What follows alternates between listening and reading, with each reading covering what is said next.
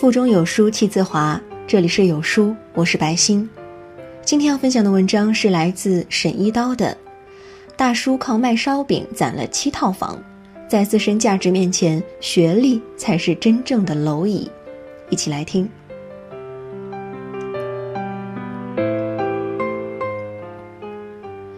前两天刷微博看到一条消息，浙江金华的杨师傅夫妻在市区开了家早餐店，一个做烧饼，一个炸油条。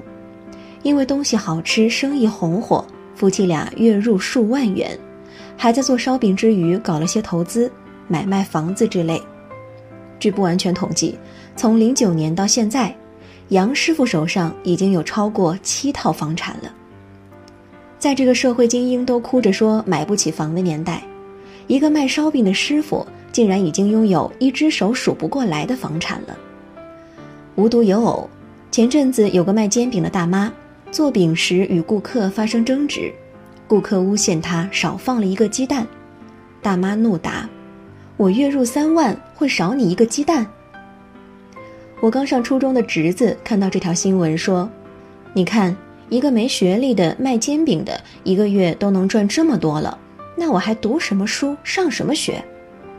我不禁想起去年的一条新闻：一个人大的毕业生总是对自己的工作不满意，多次跳槽，多次毁约，最后落得找不到工作，回家带孩子，还因生活窘迫成了贫困户。有网友在下面评论。如果她当初只做个简单的农村妇女，不好高骛远，踏踏实实靠双手生活，也许会比今天过得还好一些。如此，这三条新闻一结合，的确让我觉得，学历并非是第一要紧的事。那到底这第一要紧的该是个什么呢？我遇到过两个人，都是不靠学历，靠努力，一步步过上好日子的。第一个是我家楼下卖鸡蛋饼的阿婆，我上小学的时候，她就开始做饼了，一直做到现在，从五十岁到七十岁一直在做饼。我曾经给她算过，每天早上五点半到九点半，下午四点半到晚上七点半，按照三分钟一个饼算，每天至少要做一百四十个饼，按照一个饼赚两块五，一天下来就是三百五十元。一个月轻飘飘就过万了，卖饼真的也会有春天。后来阿婆的旁边来了个新摊子，听说是她的女儿，觉得妈妈做饼很赚钱，自己也过来了。早上阿婆的饼摊忙不过来，她就会让顾客去女儿的饼摊上买。刚开始大家都以为母女做出来的是一样的，可是时间久了，慢慢发现，女儿做饼的技术并没有得到母亲的真传。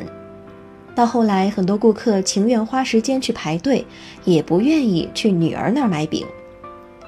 女儿的饼摊匆匆摆起，又匆匆消失了。我把这事儿告诉我妈，我妈说：“这就叫优胜劣汰。要想在某个领域长期站稳脚跟，就必须要有别人不能及也不能代替的地方。”我妈就是我要说的第二个人。退休后闲着没事儿做。他在家旁边的菜场里租了个小门面，卖速冻水饺，店里的生意很好。可由于所有的食材都是手工制作的，所以揉面与拌饺子馅儿这样的体力活，都随着生意的蒸蒸日上而日渐加重。我心疼他，提出以后直接买机器切好的饺子皮回来包，省事儿很多。我妈却拒绝了，她说。顾客吃的就是个手工二字，你去买机器切的面皮，那还叫手工制作吗？我又说，那咱们可以买一台自动揉面的机器。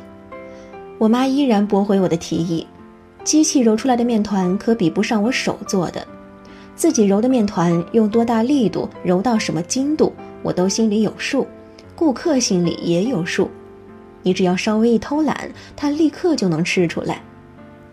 商议到最后不了了之，我妈还是决定事事亲力亲为，将饺子店当成件事业来做。我经常看到他在厨房晃悠，研究着一些新的馅料配方。我们家的饺子不仅好吃，而且种类很多，这几年来也有过大大小小的饺子店开在我们家周围，但结果要么是关门倒闭，要么是门庭冷清，终究是比不上我们家的。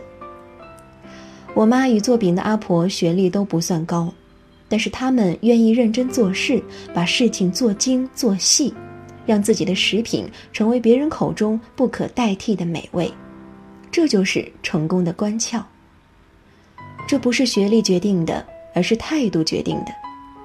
是态度让他们创造出了属于自己的不可复制的价值。可在这个社会上，学历当真是一无是处了吗？非也非也。就拿现在的大公司来说吧，他们只喜欢去二幺幺九八五招聘，有时候碍于地方政府的情面，去二本三本院校象征性的走个过场。简历一概收了不看，这已经成为了招聘场的潜规则了。那些高学历的人究竟比一般学历的人多了些什么呢？去年单位招新，我带了两个新人，一个是二幺幺毕业的，还有一个是普通二本院校毕业的。在言谈与日后的相处中，我明显发现，二幺幺毕业的女生对于一些任务的理解与掌握会强一些。她的语言表述能力、应急应变能力也相对较强。交谈中，我发现，好一点的学校学习资源也会好一些，经常可以请到一些名师来做讲座。他们会定期举办各种文体活动，促进交流沟通。加上学校里的大神很多，所以学习氛围也更强些。但慢慢观察下来，我也发现，虽然普通院校毕业的那个女孩起点低了些。但她也很愿意去学习，并且总是保持着虚心请教的态度去与另一个女生做交流。可能学起来费力一些，但时间久了以后，两个人的差距逐渐缩小。如今，两人已经能够单独胜任一方业务，并无太大差距了。说到底，学历能给你带来一个高起跑线。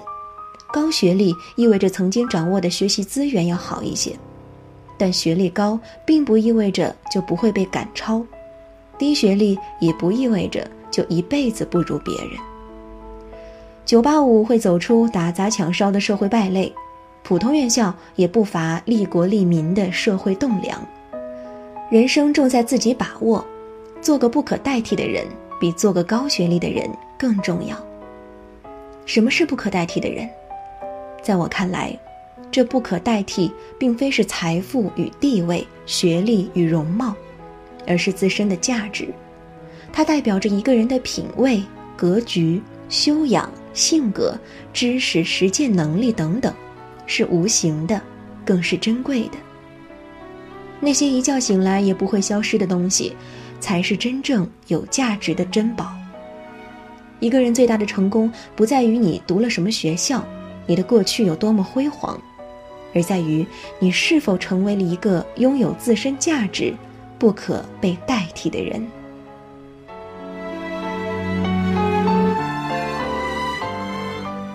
在这个碎片化时代，你有多久没读完一本书了？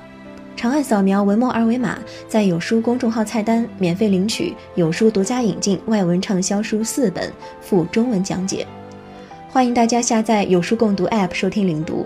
我是主播白星，在清爽宜人的太原为您送去问候，记得在文末点赞呢。